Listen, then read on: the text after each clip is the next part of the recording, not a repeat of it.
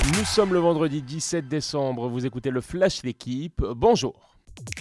Le retour de la Coupe de France et ses matchs pièges pour les clubs de l'élite. Strasbourg n'a toutefois pas craqué à Valenciennes hier. Les Strasbourgeois ont dominé le 17e de Ligue 2 1-0, suffisant pour rejoindre les 16e de finale. Ce soir, Lyon se déplace à Paris pour affronter le PFC 4e de Ligue 2. Le PSG, lui, sera opposé dimanche à Feignol-Noir, formation du Nord et de 5e division.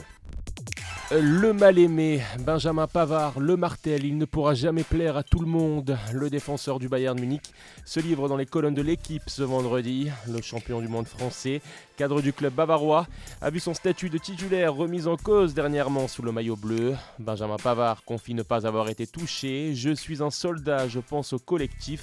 Selon ses mots, le joueur de 25 ans dit avoir enfin remonté la pente depuis un mois et demi après un confinement notamment des plus difficiles. Le Covid qui fait également des siennes en rugby. Montpellier ne jouera pas ce soir en phase de groupe de Coupe d'Europe face à Leinster. Les Irlandais qui compteraient plus de 20 cas positifs ont tenté de défendre leur cause auprès des organisateurs de la Champions Cup. En vain, conséquence, les Montpelliérains, touchés aussi pourtant par la pandémie, mais dans une moindre mesure, sortent gagnants sur tapis vert avec une victoire 28-0. La dernière marche à franchir, métaphore pour décrire des handballeuses françaises à la défense des plus rigoureuses. Les Bleus affrontent aujourd'hui le Danemark pour une place en finale du mondial.